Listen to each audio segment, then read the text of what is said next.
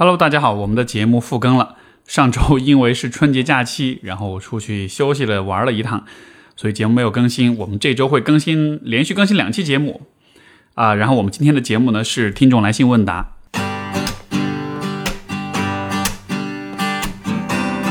欢迎收听 Steve 说，和我一起拓展意识边界。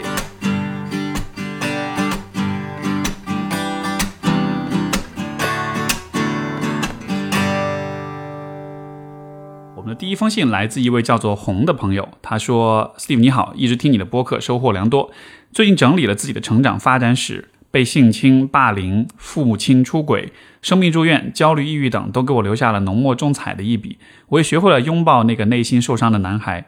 啊，很小就发现自己喜欢同性，不过从来没有和男生交往过，偶尔幻想，对自己的性取向感到困惑。”我有社交疑虑，平时喜欢独处，习惯一个人待着，回避型依恋，没有性经验，内心却渴望爱与被爱。工作后对他有好感，这个他是女的，女字旁的他，也试着交往，然而没有上升到亲密关系。后来他去魔都发展，我心里一直在乎他，他也没找对象，彼此焦灼。三十岁了，过年回家，父母一直催婚给我相亲，感觉自己深陷混乱的泥潭，找不到自己的道。感谢你的声音陪我入眠，期待你的回复。我觉得很多朋友啊，可能就是因为生活的环境，因为运气，因为各种各样的因素，会遭遇到一些很很负面的一些人生经历，嗯，遇到各种各样的伤害呀、创伤呀、痛苦呀。然后，其实，在遇到这样的事情之后，人们本能的反应就是会收缩，会保护自己。就像这位红这位朋友，他也说 自己是喜欢独处，习惯一个人待着。啊，回避性依恋就好像是，就好像是因为遇到了这些事，所以自己整个世界都变小了，整个人的意识都收缩起来了。我理解这样子做是会让你感到安全，因为如果有人伤害过你，那么你就会想象所有人都会伤害你。那这样的情况之下，我去隔绝自己和所有人的关系，我就感到安全了。可是当你这么做的时候，会有一个问题，就是你会一直生活在这种自己想构想的、自己想象的这种危险当中。啊，如果一个人生活在一个相对来说更为安全、更为和平的环境当中，他对于这个世界总体的印象其实就是比较接近这个世界真实的样子的。如果他刚好真的是运气很不好，遇到了一些不幸的话，他可能就会认为这个世界也是很危险的，是充满了各种各样的啊啊这个威胁的。所以在这样的情况之下，啊。你你对于这个世界的认识其实就是比较局限的，就是比较偏颇的。而这种时候，如果再进一步的去收缩自己、去封闭自己的话，你可能就永远的、更长久的失去了那种去调节、去纠正、嗯，去同步你你对这个这个世界的想象和这个世界真实的样子。所以，我会比较担心的一点。其实更多的还是在这一个地方，就是因为你说到你去梳理自己的成长史，去拥抱自己内心受伤的小孩，我觉得这都是非常棒的事情。这是你在主动的再去啊呃呃去疗愈你自己内心的伤痛。可是另外一个方面，我还是会鼓励你试着去打开自己。我理解这非常的难，因为对于受过伤的人来说，要让他们进一步的去打开自己，啊，这像是一种非常反直觉的这样一种做法。可是，我恰恰是认为，如果你对这个世界有很多的恐惧，有很多的害怕的话，你反而要要能够克服这种恐惧，你反而就需要更勇敢的去敞开自己，去和这个世界和他人建立连接。因为只有在这种连接的过程当中，你才能够真正纠正你对于这个世界很多的想象，你才能真正发现，其实危险不是大多数，其实危险只是极少数，只是运气很不好的时候我会遇遇见的事情。嗯。包括你也才能够更多的去明白，我可以怎么样去识别、去避免、去应对所有的危险。所以，遇到危险的人封闭自己，就会变得更加的害怕危险。这就这这就会逐渐的形成一个像是一个负面的负向循环一样。嗯，当然，我说这个是一个非常模糊的、非常大方向的问题。我觉得在现实生活当中，肯定是有许多的。事情是具体的问题是要去解决的，只是说在大的方向上，我其实鼓励你以及其他的有类似经历的朋友，如果你对这个世界感到恐惧和害怕的话，克服或者走出这种害怕最好的方式就是更更勇敢的去敞开，去和这个世界互动。去了解它到底是怎么工作的。你越了解，你才越有可能感到安全，感到自信。嗯，所以这是对这位朋友的回应。我们的第二位朋友，我们就叫他小千好了。他说：“呃，其实不知道说了有没有用。呃，我十七岁就出去打工，刚开始工作三年的工资基本都寄给了家里。现在家庭条件好了，家里给两个弟弟每人准备了二十多万的结婚的钱，但是我是一分钱都不会有的。这几年有一个弟弟经常找我借钱，去年借了几千，但是从来没有还给过我。家里又不是没有钱给他，之前我也给了很多钱，但他们不想给，啊，却让我给，不给我，呃，就跟我妈说那些怪里怪气的话，会哭。”啊，我也没有什么钱，年纪也不小了，凭什么我要给他钱？在家里没什么意思，他们都很自私，各方面都是如此。我再也不想借钱给他了，呃，不想被控制。所以以后如果，呃，以后如果我有需要，他们也不会帮我的，是不是我太失败了？我想说，完全不是你太失败了。你需要明白的是。这样的状况之所以会发生，但我先猜想哈，也许我估计你应该是女性，因为你提到两个弟弟就是都有二十万结婚的钱，你没有，所以可能这是一个，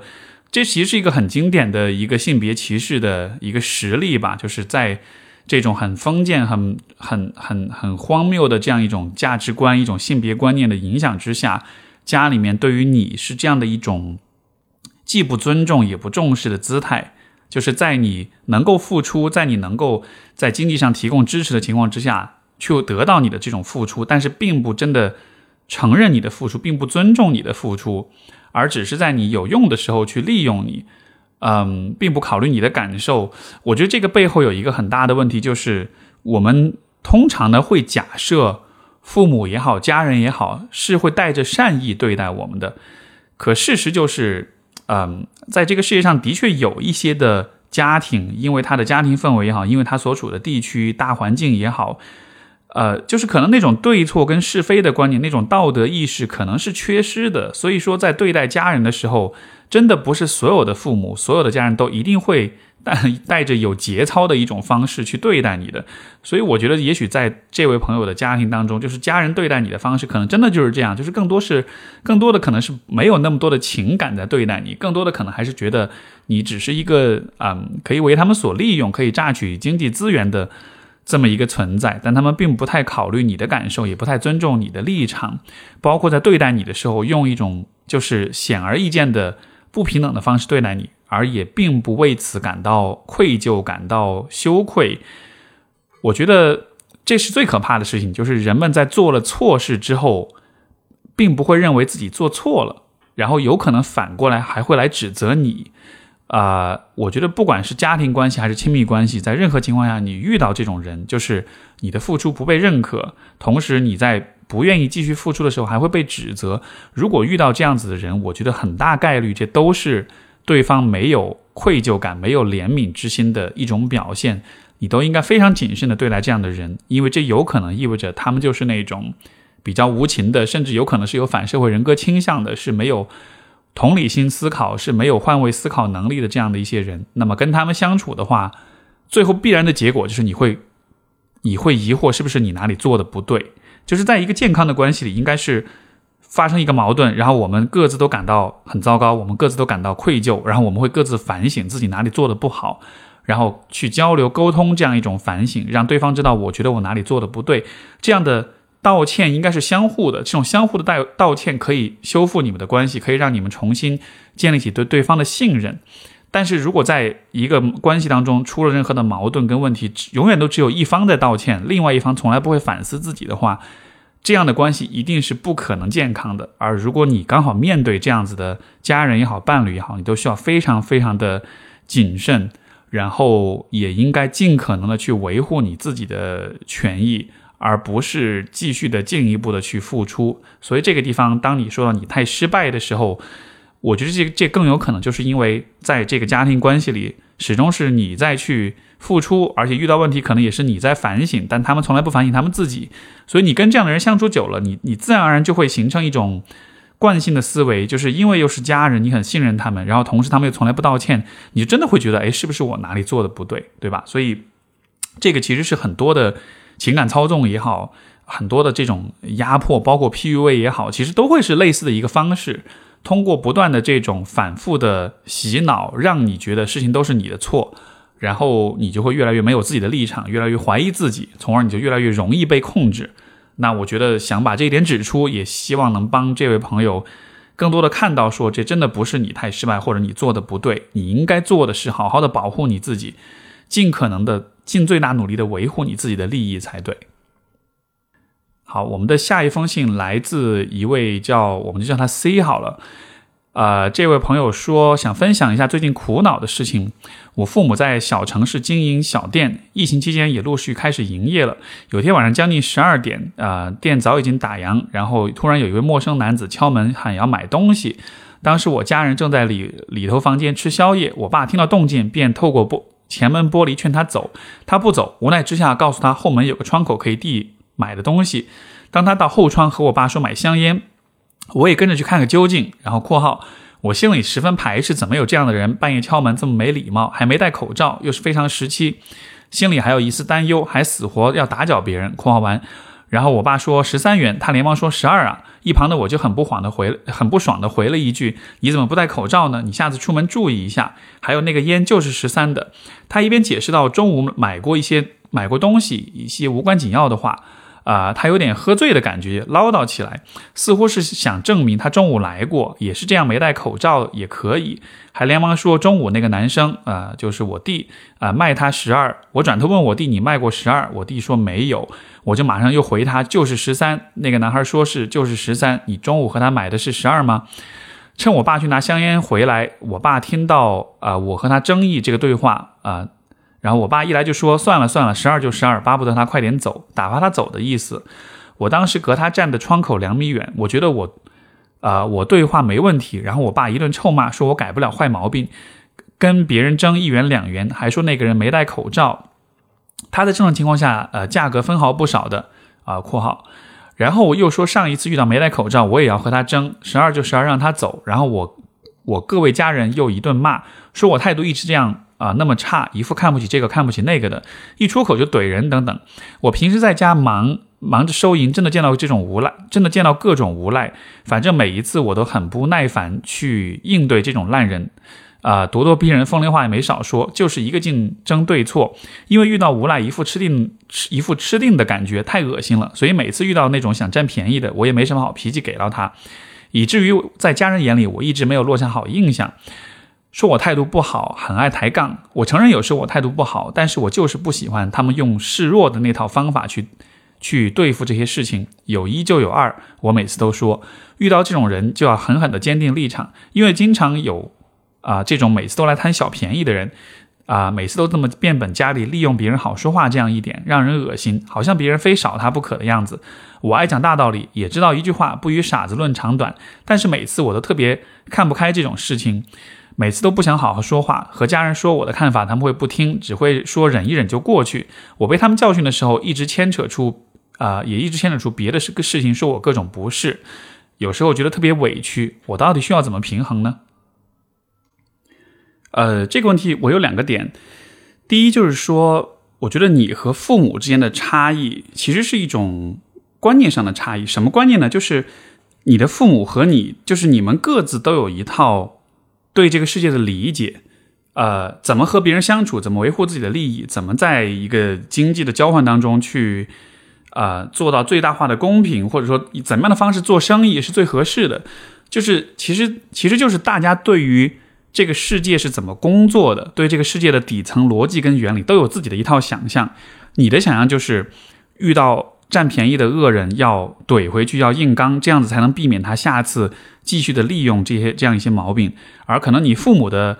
呃理解方式就是这样的事情不值得去争。如果用这种更包容的方式去对待他人的话，可能会是更好的。然后其实你们各自的方式背后都有一些想象，就是我如果这么做，未来会带来一些什么。那么你的想象就是我如果去维护自己，未来别人就不会再来欺负我们。但是你父母的想象是什么呢？这个其实是我觉得可以和他们去讨论的一个问题。就是如果每次你都这样退让，每次你都这么让着他们，你觉得未来会发生什么事情？然后你去听听看他们的想法是怎么样的。比如说，有可能你的父母会说：“呃，我这样子去对待别人的话，以后可能别人也会认为我们是比较好好说话的，是比较友善的，是愿意和我们好好相处的。”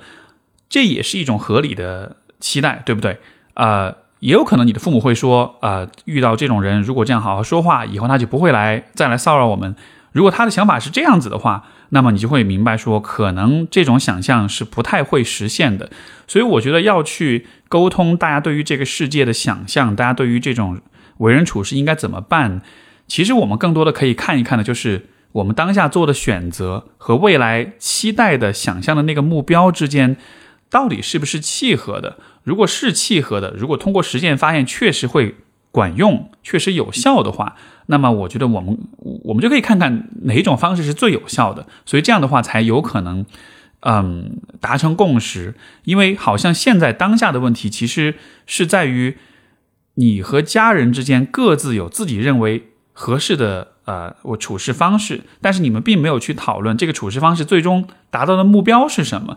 因为很有可能其实你们的你的目标和家人的目标是一致的，对吧？也许大家的目标都是。为了经营好这个小生意，为了让和周围的人相处好关系，那这样子的话，你看，如果我们统一了这个目标，其实我们对于各自的方法都是可以有些反思的。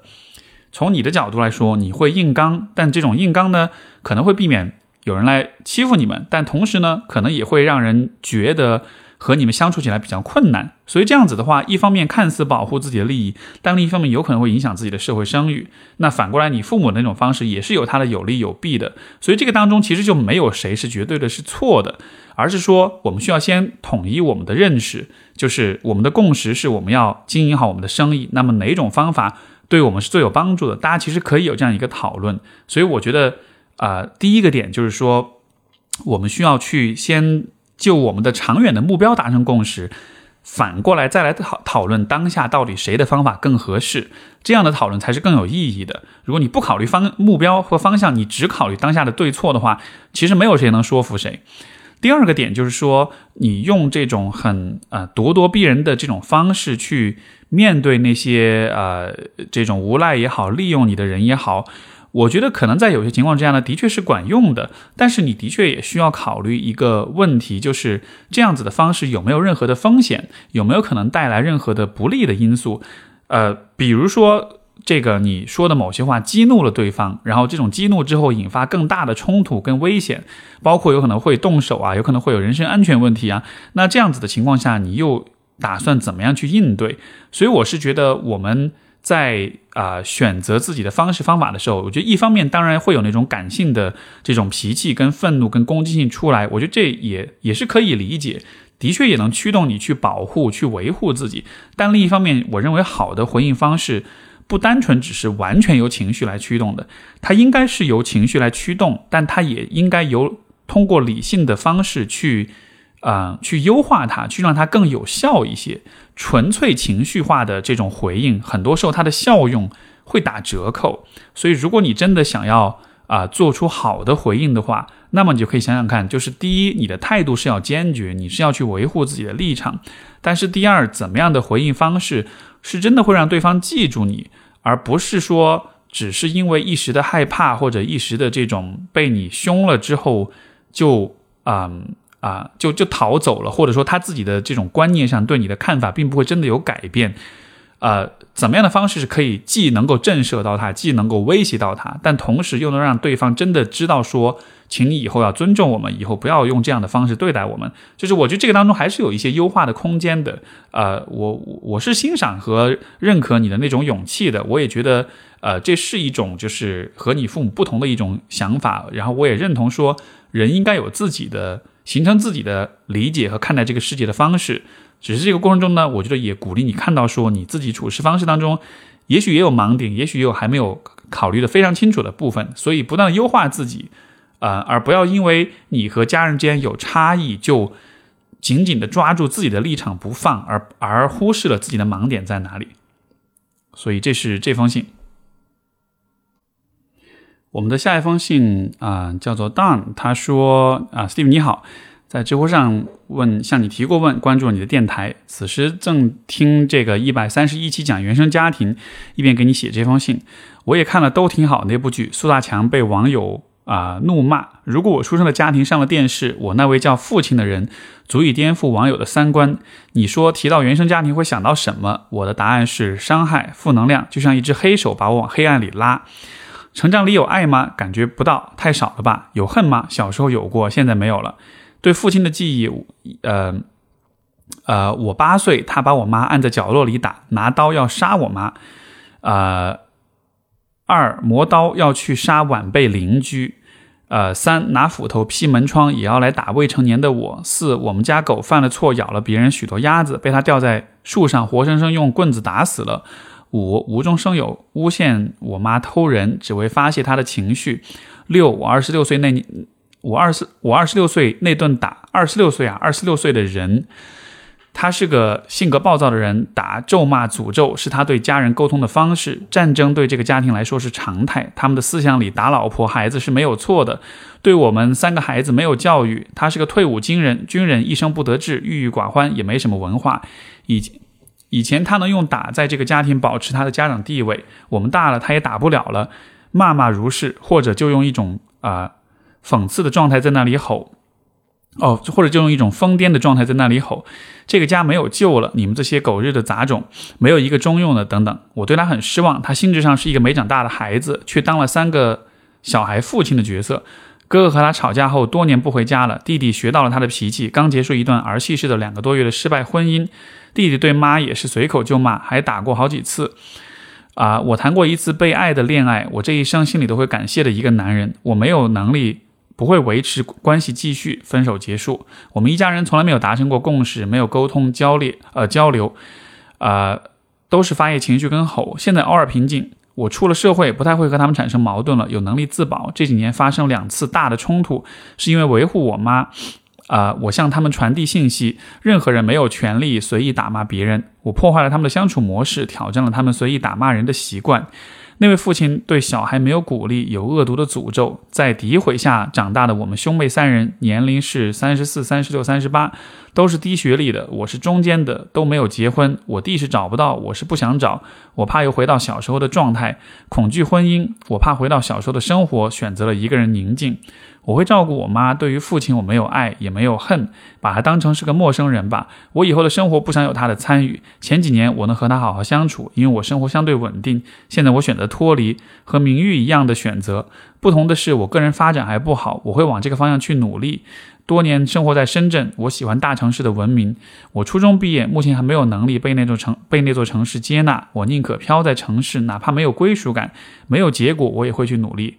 啊，Steve，原生是。原罪吗？不完全是。当爱和恨相抵，能释怀，恨可以放下。只是要如何更好的去学习爱呢？我想要过全新的生活，想要去爱与被爱，想要一个没有暴力、有爱的家。在这样的家庭成长起来的孩子，这个简单的愿愿望会相对更难吧？接受吧，接受用一生去疗愈童年的安排，哪怕结果注定。祝好一个听众。我觉得读到，首先感谢这位朋友的分享啊，其实是嗯，让人觉得心里挺挺难受的一一封信。然后，呃，我觉得有这么几点想要回应的。首先，第一就是你的父亲为什么是这样的一个人？啊，很多的很多的家庭当中的这个父亲或者男人的这个角色，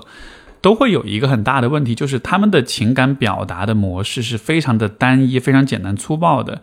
啊，你也提到你爸是退伍军人，包括一生也没什么文化，然后这个也一生不得志啊，这样的，我觉得就是可能这样的几个特质也导致了说他对于自己的情感表达是非常的不擅长，是非常不懂的，所以在情绪激烈的时候，只能用暴力的攻击性的行为去表达自己。但实际上，啊，很很多类似情况的这种男性，他看上去表现的是愤怒，是生气，但实际上。那只是因为他不知道怎么去表达其他的情绪，就是说，当他在表达愤怒的时候，有的时候不不完全是因为他生气，有的时候可能是因为他有其他的一些情绪存在。但你想象，如果一个人他只懂得用生气来表达情绪的话，那么所有的情绪起来的时候，他都会转化成生气，结果就是你会觉得这个人非常多的愤怒，非常多的攻击性。而我们也知道，比如说，当一个人感到脆弱的时候，他也会用愤怒跟攻击性去掩饰他；当一个人感到悲伤跟难过的时候，呃，感到挫败的时候，他可能也是会用愤怒去表达。所以，嗯，我是觉得你对于你的父亲来说，他之所以是这样一个人，可能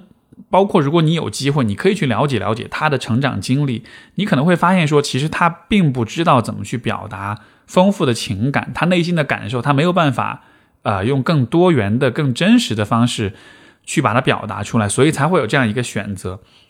但是在这个基础之上，就我这么说，我不是要去美化它或者合理化它。在这个基础之上，我觉得他还有另外的一个问题，就是他的情绪表达是是会失控的，而且是会就是越界的，是会超过一个合理的范围的。也就意味着，也许对他来说，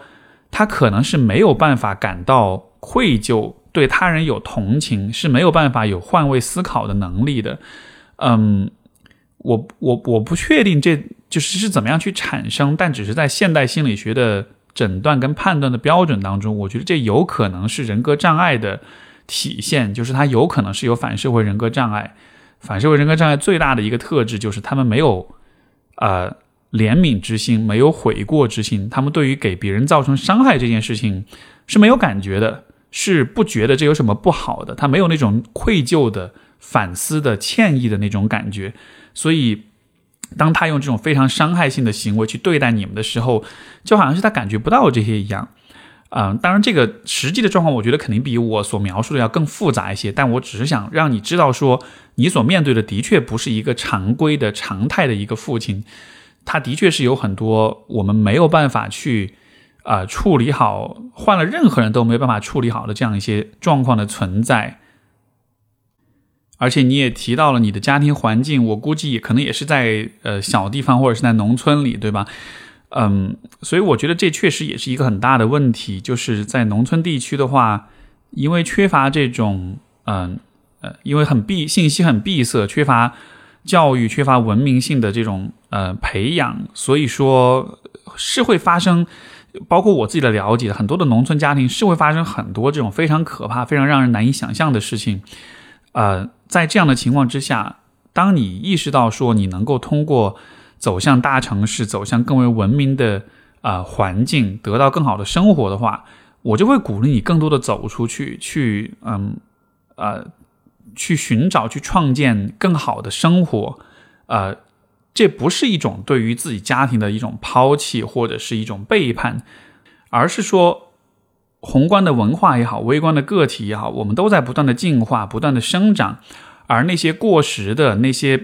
啊，就是那些破旧的那些不合不再合理的东西，它就是需要死掉，哪怕这种死掉是一种非常冷酷的、非常残酷的方式。所以，我觉得像你父亲这样的一个人，嗯，可能他的成长也会有他的局限性，也会有他的一种历史的必然性在里面，就是他的那个环境只可能培养出他这样一个人，呃，但是没有办法，那也是他的命运。我觉得你能够做的就是尽可能让你的生活。嗯，走向一个完全不同的一个更好的方向上去。至于他会怎么样子，我觉得不要，你不需要太多去承担这个责任了。然后你也应该，呃，可以在你的能力范围之内，试着尽可能的去维护其他的家人，让他们也免受这种伤害。然后另外一点就是，我觉得生生活在这样的家庭，在这样的氛围当中长大的孩子，其实也都很容易会有。愧疚感，就像我前面那一封信也讲到了，就是在一个关系里，在一个家庭氛围里，如果某一方从来不会道歉，从来不会反思自己，从来不会认为自己哪里做的不对的话，那么其他的人反而就会开始怀疑他们自己，觉得是自己的不好。所以，当今天你说你没有能力去维护一段关系，或者就是觉得好像是原生是原罪啊，就是有这样的一些想法的时候，给我感觉就好像是你会有点觉得这是你自己的错，对吧？可是我觉得一个更为嗯。听上去可能有点冷酷，但是其实又更为理性的看法是说，你遇到这一些状况，其实就是运气不好，你就是投胎没有投好，你投到这样一个家庭里了。如果你生活在一个相对来说更好的家庭，一个更健康的家庭里，你其实不会这样，你其实会有更好的发展，对吧？所以，所以你看这些事情的发展，其实真的不是你的错，它真的就只是因为运气不好遇到这样一个人。所以我觉得，嗯，我们对自己的评判、对自己的评价，也需要考虑到这一点，就是。如果这个环境不是你选择的，那么这个环境很糟糕的话，就不应该你的自我价值就不应该被和这个糟糕的环境捆绑在一起。因为我知道有很多的家庭，有很多的人会因为自己的家庭环境、成长经历不好而自责，而感到羞耻，而觉得这个好像跟自己有关系。但我是觉得，一个更好的评判方式，如果你一定要评价自己，你可以想想看，换了任何一个人，经历同样的成长经历、同样的家庭环境，他能比你做的更好吗？我的猜想是，包括各位听众在听到这个故事的时候，如果你家里是这样的一个状况，你觉得你的生活会好到哪里去吗？我反正非常谦和的、非常真诚的告诉你，如果我换的是我是你的话。我可能也会变得非常非常的糟糕，甚至我有可能走上犯罪之犯罪之路，也有可能，对吧？嗯，所以我觉得需要充分的认可，说你在这样的一个糟糕的环境里，你其实已经在尽你所能的去让你自己走得更好，让自己变得更好。你的，你对生活，你对自己的选择，已经是你能做的最好的努力了。而接下去你要做的就是尽尽量的去做更多的好的努力，让自己的生活变得更好。至于过去发生的这些事情，我觉得在心理上。可以放下它，可以脱离它，可以不要再让它去定义你这个人是谁。所以，这是对这位朋友的回应。我们的下一封信来自一位没有署名的朋友，他说：“啊，Steve 你好，疫情期间都靠你的播客度日。今天我也想请你听听我的问题。我是一个比较内向的人，小时候我妈让我自己去买酱油，我都不敢去，即使去了半天也张不开口。等到上了学，自己坐公交时，呃，要到。”呃，到站要喊有下，都要酝酿十分钟。即使现在已经二十多岁，也还是害怕和人正面交谈。除了直系亲属和几个交往十年的朋友外，只要和人面对面交谈，我都会很紧张。遇到不熟的人，甚至会马上脸脸红耳热。尤其在工作时，这种问题严重困扰着我。每次会议上，非常害怕发言，即使脑子里都想好了怎么说，一张嘴就会紧张，说的不清楚。啊，内向严重影响了我的生活，我很想改变，也逼着自己勇敢去说，可效果还是不好。希望听到你的建议。其实你分享的这个让我想起，呃，我小时候的一个成长的片段，也是类似的。就是我有一次去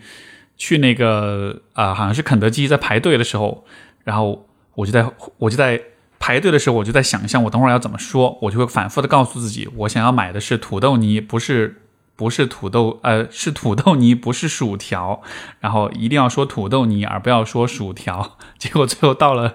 到了这个收银员跟他讲的时候，还是把这个土豆泥说成了说说成了土条，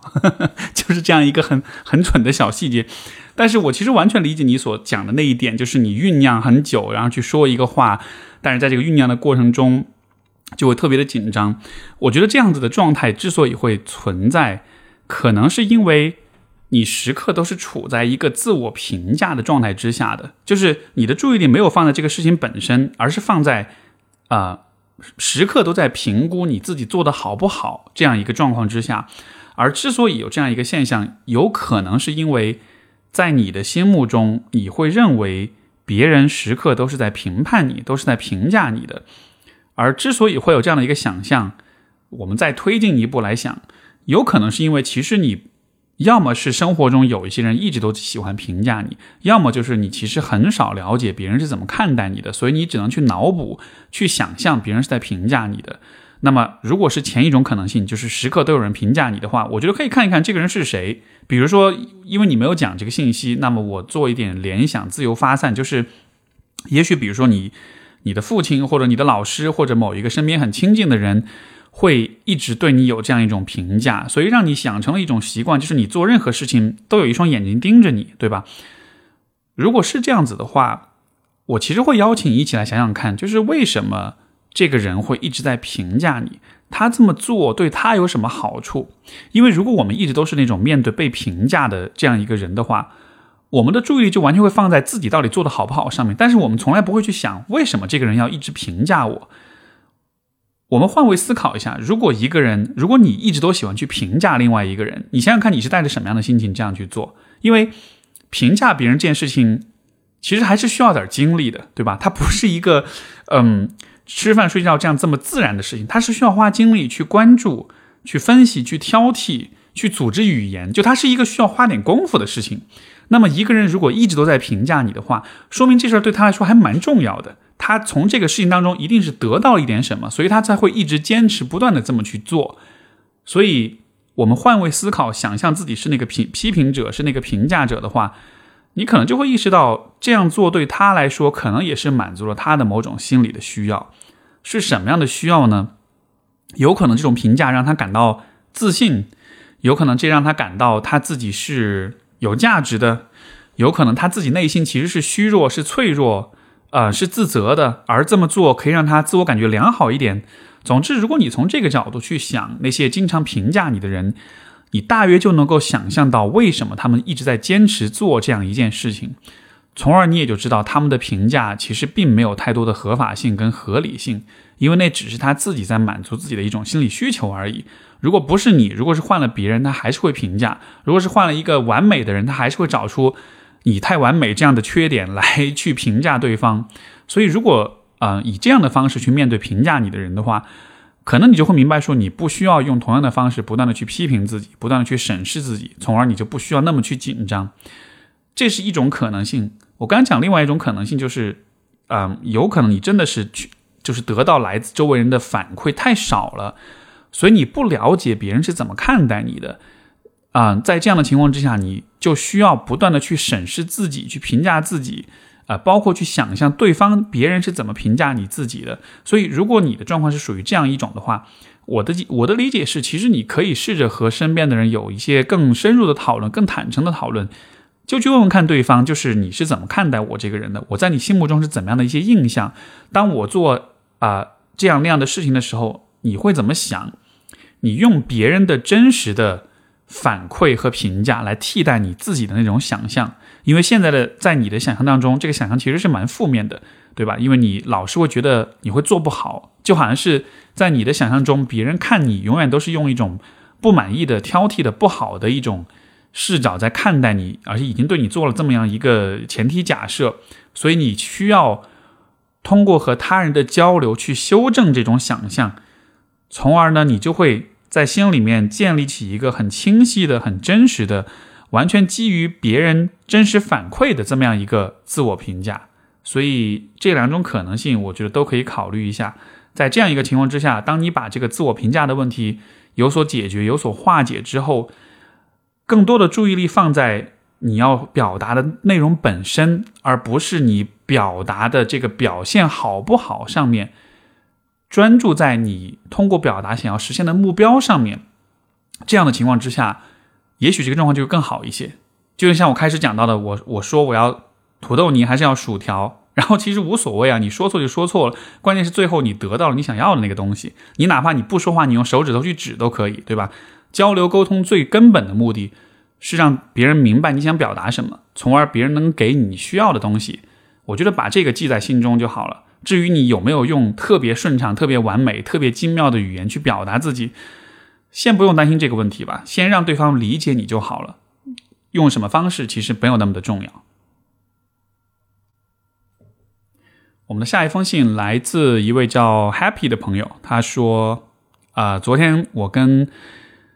啊，昨天我跟妈妈说我要开始在朋友圈卖面膜了，她不看好。晚上她突然问起，我下意识做出无奈的表情，并表示根本没有人买我的面膜。然后我妈露出了一个。”了然的表情，并说道：“我就说你卖不出去吧。关键在于我根本还没有开始卖。当我妈问的时候，我下意识给我妈报告失败结果。我好像习惯用我自己失败的事迹来满足或取悦我妈这种对我的打击式的未卜先知。”我觉得我妈应该是会为我的成功而自豪的，但是不知是不是我的错觉，我更觉得我妈会因为我的失败而感到欣慰，并且我已经习惯了这种方式取悦我妈妈。在此之前，她总是强调我很蠢，我根本没有办法在社会上生存，在私企中我根本活不下去等等话。而且我觉得我像妈宝女，因为我对于自己的价值判断好像都是握在我妈妈的手里。我妈妈否定了我，我就感觉我好像真的是一个毫无用处的废物。但是，一旦当我想反抗的时候，我妈又会对我表示很失望。我知道我俩的关系不太健康，但是呃，我知道我妈妈已经用尽了她的全力来爱我了。如果我离开她，是不是会伤害到她？我可以做些什么来改变这个现状呢？OK，首先你说 你妈妈用尽了她的全力来爱你了。我不确定这样一句话是否真的成立吧？可能在生活上的照顾是有权利的啊付出，但是呃，就是我们先讨论一下什么是爱吧。这个地方所说的爱，一方面当然是生活上的付出跟照顾，但是在我看来，爱本质上有一个更重要的特质是，爱其实是一种换位思考，是我能站在你的角度去考虑你是什么样的感受，你有什么样的渴望跟目标，你想要成为什么样的人。然后，因为我理解了你的这种需要之后，我尽我所能做所有的事情去帮助你成为你想要成为的人，去帮助你实现你想要的生活。如果这种爱意味着你需要，比如说离开他，有独立性，自己去建设自己的生活，发展出自己的审美、自己的生活方式、价值观，包括自己的。自我评价、价值判断的话，那么我如果作为一个爱你的人，我就应该允许你有这种空间跟独立性。但是你妈妈没有给你这样的空间，没有给你这样的独立性，她把你的这种独立性剥夺了。这么剥夺是因为这样真的对你好吗？我觉得其实不是啊，就是我其实觉得这其实是他自己很自私的一种做法，通过这样一种呃方式来让你依赖他，来让你觉得自己是不行的，从而你就不会离开他。所以我是觉得，这或许不是所谓的权力的爱，就是有的时候我们会讲，就是父母爱孩子就是放手，对吧？这个放手为什么是爱呢？恰恰就是因为放手就是你给孩子提供了一个他的成长跟发展必要的那样一个空间。这样虽然会让父母自己在情感上会有点失落，会有点难过，但同时因为父母知道这样对孩子的发展是好的，所以你愿意这么做，这才是有爱的做法。但是你妈不是这么做的。他完全的不给你这样的一个空间，我反倒觉得这是很自私的做法。我甚至会觉得说这是不爱你的做法，或者说这样子的爱是非常的带有很多很自私的部分在里面的。当然，我觉得好的方面是，其实你对这个状况已经有很强的觉察，包括你前面也说到，已经开始有这样一个觉这样一个总结哈，就是。我好像习惯用我自己失败的事迹来满足或取悦我妈这种 对我打击式的未卜先知，就好像是其实你是很知道你妈在玩什么样一个游戏，然后呢，你为了让她开心，你也会用这种方式去取悦她。嗯，我知道让你完全立刻的去拒绝玩这个游戏，去和他割裂关系，什么是很难的。虽然可能很多听众听到之后也会，也许会很不爽，会要会希望这位朋友可以立刻的就。搬出去啊，离开家里啊，就是这样的，这样的选择可能太夸张，或者是太戏剧化了一点。因为在现实生活中是有很多的细节，有很多的困难，有很多的问题需要去考虑的。所以我理解这可能不是一个立刻能够走极端的去处理的一个方式。但是我觉得一种比较合理的、比较折中的方式是说，你用失败的事迹去取悦他，和你自己做一些你想要做的事情，这是否一定是矛盾的？呃。比如说，也许你可以就是给他做做样子，去给他一些失败的事迹来取悦他，让他开心，或者是怎么样。但是，也许你自己心里面可以在情感上建立这样一种意识，就是我只是这么说而已，我并不真的相信这一点。因为这个地方就涉及到一个很有趣的问题，就是有关嗯边界或者有关有关私密性、有关隐私的问题。呃，我打个比方，比如说一个人在。一个孩子在家里面，如果他的房间的房门从来都父母不让他锁门的话，那么他在这个房间里就不敢真的去做他个人很想要做的事情，因为父母随时都有可能闯进来，对吧？所以说呢，他就没有办法拥有自己的一个私密的空间。那从心理上、从关系上来说，其实也是这样的，就是如果你在心理上认为所有的事情都是跟你妈敞开的，所有的事情都是和他有互动、有交流的。你就没有了自己的私密的那个部分，你就没有办法拥有自己完全属于你自己的想法，属于你自己的秘密，属于你自己的隐私。因为没有这样一种界限，所以说你就没有办法区分啊一件事情到底是一个想法到底属于你还是属于你妈。所以当你妈说你很失败的时候，如果你能有建立起这样一种心理的界限，你就会看到说这个失败的这个判断是他的，但是你心里面可以产生你自己的想法，就。形象的比喻有点像是你在关在房间里的时候，你可以说我很成功，你可以说我妈是胡说八道，但你出了房间，你可以继续装作说，哎，你说的都对，我就是很失败，就是建立起这样的一个边界，让自己拥有一些属于自己的背地里的偷偷的一些想法。我觉得在这样一个状况下来说是非常重要的第一步，在后面当然你可以慢慢的考虑，在。生活上，在情感上更独立了，你可以更更加的有自己的想法。但是当下来说，也许第一步就是去建立这样一种边界。你有你自己的想法，你不需要向他表达，你也不用让他知道，哪怕是撒个谎把它掩盖起来。但至少，所有这些方式可以确保你是有你自己的想法跟判断的。如果他没有给到你生活上、关系上的这种独立的空间，你就自己去创造。在你自己心中啊构建出这样一个属于你自己的天地来。然后呢，不管是自我评价也好，是对事情的判断也好，啊，都把属于自己的那一个部分放到这里面去，去允许它存在，去培养它，去培育它。然后也不需要让你妈知道，也不需要让她了解到。这样子的话，可能就是逐渐的可以建立起一些更为独立的一些思考。所以我觉得这个是你可以当下可以开始尝试的一件事情。好，我们下一封信来自呃，我们就是这是一位姓吴的朋友，他说我的原生家庭比较复杂，在此也无法赘述啊。在我所经历的环境中，我习惯了我爸的脾性。如今我爸又组建了他的家庭，和新阿姨相处不到半年，结婚生了儿子。现在阿姨每天对我爸刻薄谩骂，经济来源被掌控，被我爸骂干活不达标，夸张的时候说什么事都没做。他没有工作收入，却还要交社保和房贷。我爸上个月不给钱，他找我爸和。啊，他找我哥和我爸亲戚借的钱，私下他会和我说起他的委屈。我知道我爸有很大的问题，他要权威啊掌控，要掌控一切。我从小是在他的语言暴力和精神控制下长大的。现在他们的儿子，也就是我弟，两岁，会听我爸对他说“王八蛋”“蠢猪”一类的词汇。我爸对我阿姨和弟弟做的事啊，都是我所遭受过的。我唯一的抵抗就是默默吞下后离开，从家里逃到另一个城市工作。远距离让我们关系不至于太差。我也仍然是尊敬我爸的，有义务赡养他，但是不能和他有长时间接触。事实上，我的童年和青春期真的过得太黑暗了。有一句话说，不能习惯了黑暗就替黑暗辩护。我不想用忍忍就习惯了这类态度去安抚我阿姨，也不可能和我，呃，也不可能去和我爸开口谈他的事。我想不清楚我在中间的角色能做什么，不想做事不管。Steve 老师，我希望你能提供一些思路啊。清官难断家事，可能有些家庭一辈子也就这样了。但如果有智慧的人，他会从哪些角度去阻止更糟糕的事情出现吗？呃，首先不知道为什么今天的信。每一次的这个听众来信都会有一些一致性啊，这个可能是有点有选择性的一种一种规律，但就是今天的信好像总体的一个印象就是很多家庭的这个父亲真的是特别糟糕的，所以一说起来都是这样一个很很暴力的、很具有攻击性，然后很不可理喻的一个状态。呃，所以前面你看有讲到就是有关反社会人格啊，有讲到啊缺乏怜悯啊、同情啊、不健康的关系啊这样的，在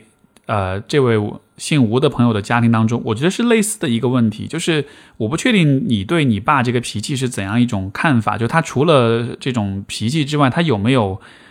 愧疚，有没有歉意等等的，呃，但是我觉得至少一个我们可以反抗的方式呢，是说，因为你说你以前的方式是默默的离开，我觉得这样的方式实际上是一定程度上可能是有点纵容了他，是让他觉得这样子做也是 OK 的。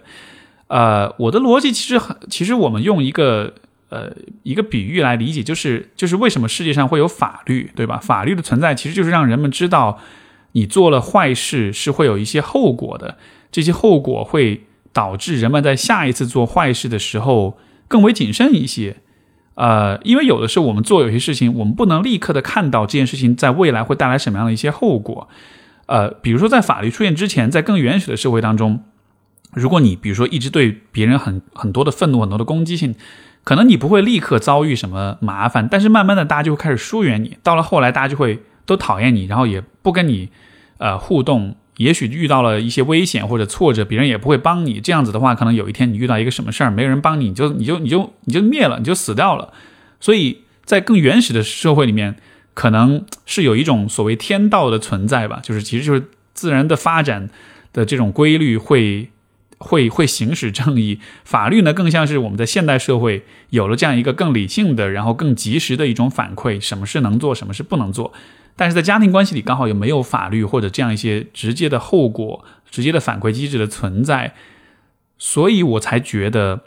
这可能需要家人之间给彼此反馈。这种反馈的重要性就体现在这个地方，就是 我们说一个很俗气的话：“国有国法，家有家规”，对吧？这个家规很多时候不单纯只是由家长来维护的，而是每一个人都应该去维护这种家规。家规的存在是确保每一个人在家庭当中的表现是合理的，是可以被接受的。因为如果你爸不懂得这种家规，如果他不懂得这种对自己的行为有一些约束、有些控制的话，看上去他现在好像是那个既得利益者，他好像就是所有人都围围着他转。但事实就是，他老了之后不会有人照顾他，所有人都会疏远他，他以后会过得很可悲，以后以后会享受不到那种和家人的和谐跟亲密的那种感情，他一辈子可能都享受不到，对吧？所以这个后果他没有办法当下立刻明白，但是你需要让他明白，你需要让他知道说，如果你这样子对待你身边的家人，到了有一天没有人会想要再和你亲近，你以后会孤独终老，你你以后这个离开世界之前，你可能都会自己一个人，没有人来看你。然后我们顶多是会来，这个出于道义上的、良心上的这种这种习惯来看你一眼，但是我们心中不会带着太多的留恋的。你会自己很孤苦伶仃的一个人离开这个世界，然后也没有人会想念你，大家都会觉得松了一口气，你终于你终于走了，对吧？就是 也许你可以试着给他传递这样一种意思，让他明白说他做的事情会有后果，只是这个后果当下还立没有办法立刻看到。嗯，如果这样子的表达。都还不能够让他有所反思或者反省的话，他都没有办法有任何的歉意的话，那么可能也就意味着他也是我前面所提到的，是那种不太能有反思之心、不太能有歉疚、有愧疚的那样一类人。啊，这可能也就涉及到是人格上的某一些问题了。而这样的情况之下，你能做的事情可能真的就不多了。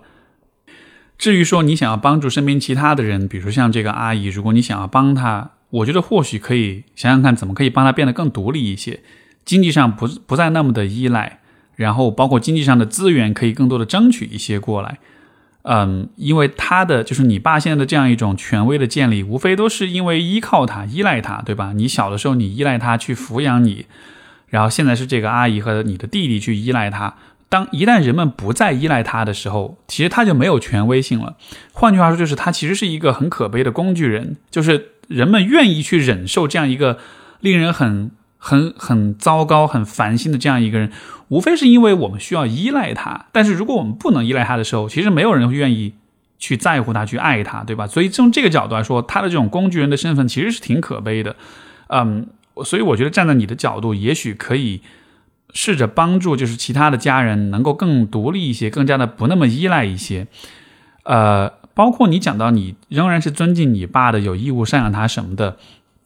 我觉得这个地方也需要有一个反思，有一个思考，就是尊敬跟赡养的义务，跟包括我们前面讲的家规的问题，所有这一切规则，所有这一切传统的建立，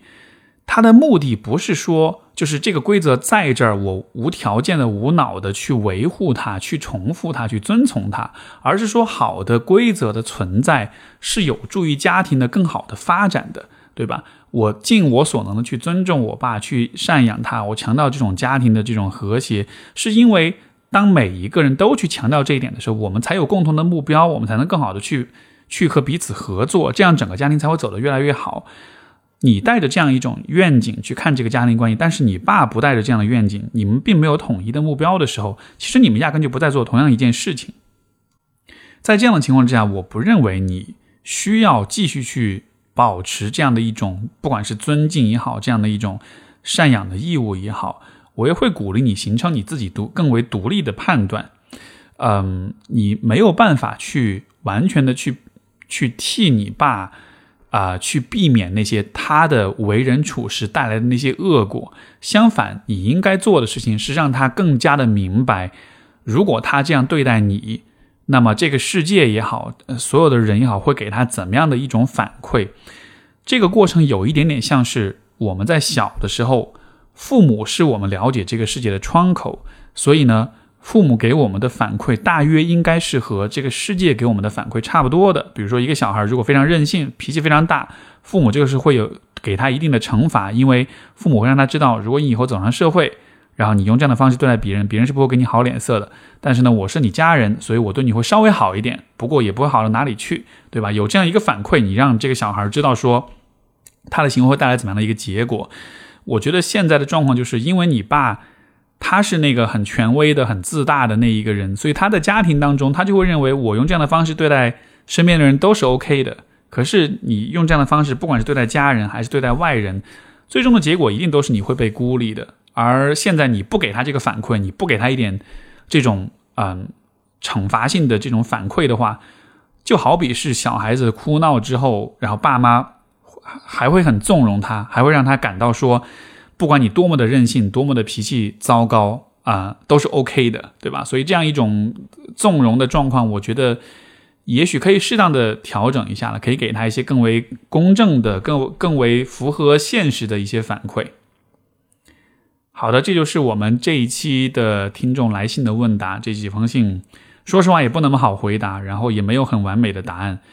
我想我们能够做的呢，就是从这些故事当中去吸取一些经验教训、一些思考，然后包括我们在面对这个世界的时候，是会有一些恶的部分存在的。嗯，我不不用去逃避这些恶，但是我们也需要坚定的啊。去直面它，然后带着力量、带着勇气、带着公正跟正义的感觉，呃，信念去去直面。所以，希望这一次的听众来信有启发到各位朋友们。好，我们这期节目就到这里，我们就下期再见，拜拜。